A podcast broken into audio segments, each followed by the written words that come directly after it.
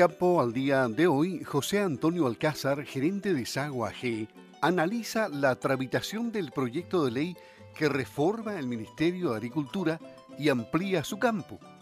Y también el momento económico con una pandemia que amenaza la economía global. El tema del Ministerio de Agricultura es realmente un monstruo, ¿no? Es un monstruo porque obedece a una lógica que en otros países ya hace mucho tiempo funciona, que en el fondo junta el sector agrícola, porque el sector agrícola, es muy amplio, sobre todo en países como el nuestro. Eh, el sector agrícola involucra la vida rural, que tiene particularidades totalmente distintas al sector urbano, ¿ya? Por de pronto, por ejemplo, la carencia de internet, ¿ya? O una internet de calidad. Pero además eh, se empiezan a preocupar eh, aquellos países que llevan más avanzado este tema que nosotros, que ya derechamente lo han resuelto, también se involucra la parte de la producción de alimentos. ¿Te fijas? Entonces, desde ese punto de vista, eh, es favorable. ¿Cómo viene el proyecto en general? Habría que leerlo en detalle.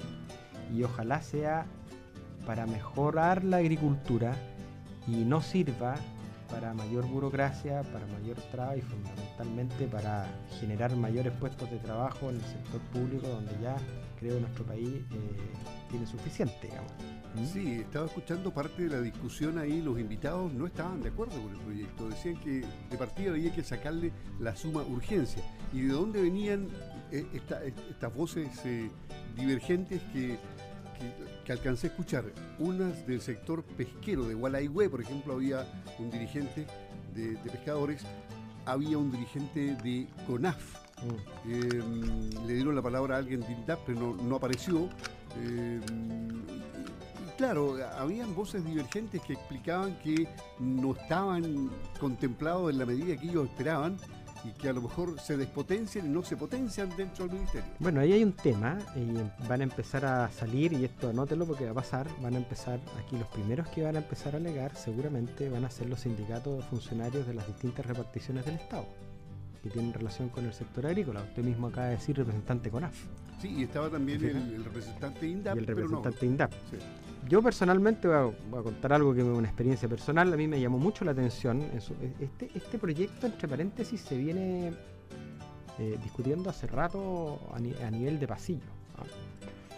Eh, pero existen estos celos, o sea, existen, eh, los sindicatos hacen lobbies muy fuertes con, con los parlamentarios justamente para mantener, y eso es lo que preocupa finalmente, yo creo que de todos es un legítimo derecho mantener tu fuente laboral, que esta sea buena, que se que te traten bien, que tengas una renta acorde a.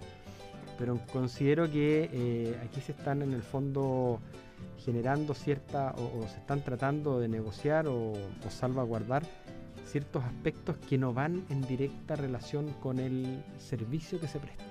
¿Te fijas? Me refiero a la calidad de servicio. ¿ah?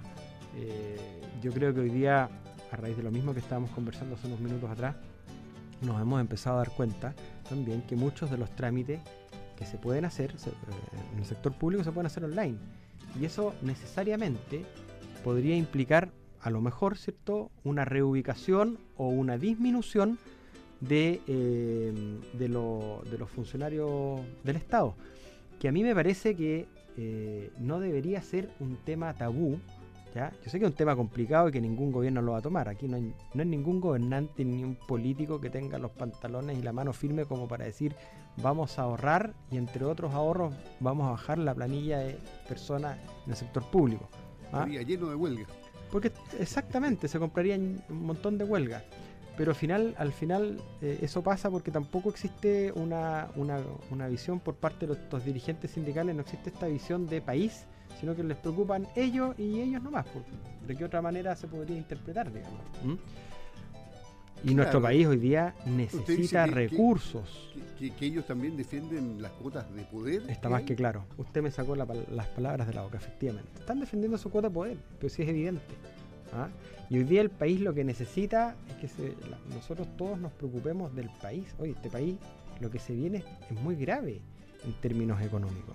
En, términos agrícolas, por ejemplo, veíamos hoy día en la mañana que eh, este país, por ejemplo, fue, o sea, esta actividad, la actividad agrícola, fue declarada como una eh, industria crítica, industria esencial, la producción y distribución de alimentos. Pero si uno empieza a analizar qué es lo que ha estado pasando en los, últimos meses, te das cuenta que el discurso, del discurso o del dicho al hecho hay mucho trecho, como dice el dicho. ¿ya? Porque por un lado te encuentras con unos reavalúos agrícolas que hicieron aumentar los impuestos, pero en forma grosera eh, al sector eh, productor. Después aplican un impuesto al patrimonio cuando modifican eh, una ley relacionada al tema de, de las... No es una contribución, pero es parecido a una contribución donde te aumenta de acuerdo a los tramos y, valores de patrimonio que tú tengas. En los campos un poco más grandes te aumenta groseramente también el, tema de, de, los impuestos. Eh, después tienes aspectos como el que se está discutiendo hoy día en la Comisión de Constitución del Senado, relacionados con los derechos de agua, ¿ya?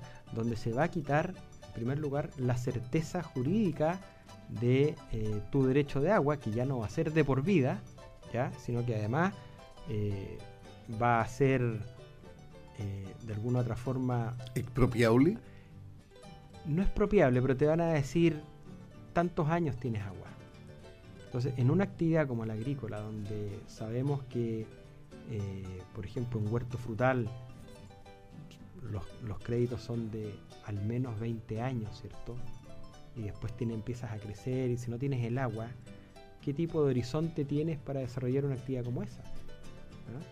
Entonces, eh, es muy complicado lo que se viene, eh, siendo más aún que la agricultura ha sido el sector de la economía que normalmente es el que te aguanta el empleo, es el que primero se desarrolla después de una catástrofe, ¿ya?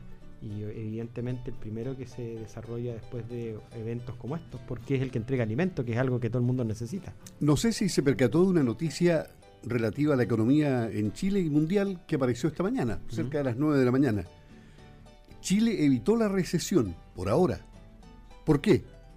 Porque el Banco Central informó que el Producto Interno Bruto PIB entre enero y marzo se expandió un 0,4%. O sea, crecimos poquito, pero crecimos. No decreció la, la economía. Sí, claro. Si bien la cifra reflejó el frenazo que generó en Chile la llegada del coronavirus y las secuelas de la crisis social, el leve crecimiento significó que el país evitó por el momento una recesión técnica, dice esta información del diario El Financiero. La recesión técnica, perdón, creo que son más de seis, meses o más de crecimiento negativo en un país. Y evidentemente esto, este resultado que tú muestras, lo que dice en el fondo es que eh, no te van a calificar técnicamente como un país en recesión mientras no tenga. Por lo tanto, hoy día tienes eh, a partir de marzo, ya, pues ahí tienes hasta septiembre. podríamos, sí. Hasta septiembre podríamos, de septiembre en adelante podría que nos califiquen en recesión si es que viene abril, mayo, junio, julio, agosto, septiembre con, menor con crecimiento negativo. Ahora, el Fondo Monetario Internacional dijo que la economía mundial no se recuperará tan pronto. No.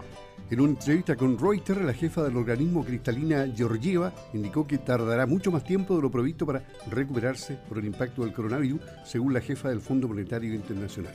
Ahora, a nosotros nos pega dos veces esto. Y no solamente a nosotros, digo, nosotros como país. Piensa tú todos los servicios, restaurantes, todas las a, ver, hablemos en, hablemos para los para los provincianos. Los centros, las áreas centrales alrededor de las plazas, los centros cívicos de cada una de las ciudades como Puerto Montt, eh, como Sorno. ¿Qué pasó desde el 18 de octubre? ¿Cuántos locales tuvieron que cerrar desde el 18 de octubre? ¿Cuántos ¿Cuántas actividades dejaron de hacerse desde el 18 de octubre, el estallido de violencia que hubo en el país? Toda esa gente, imagínate lo que les significa a los restaurantes, imagínate lo que les significa a los pubs, al, pequeño empresario que, le destruyeron el local. Yo conozco varios que les destruyeron el local aquí en Osorno, en Valdivia y en Puerto Montt, o sea, lo dejaron sin ni uno. Y cuando ya empezaba a ver, a sacar la nariz del agua, viene el coronavirus. Distinto hubiera sido el caso que no hubiéramos tenido el estallido de violencia y nos hubiera pillado el, coronavirus. No te quepa ninguna duda que podríamos haber aguantado unos buenos meses más. Pero el estallido de violencia, yo te diría que es hoy día más responsable de la crisis que lo que es el propio coronavirus.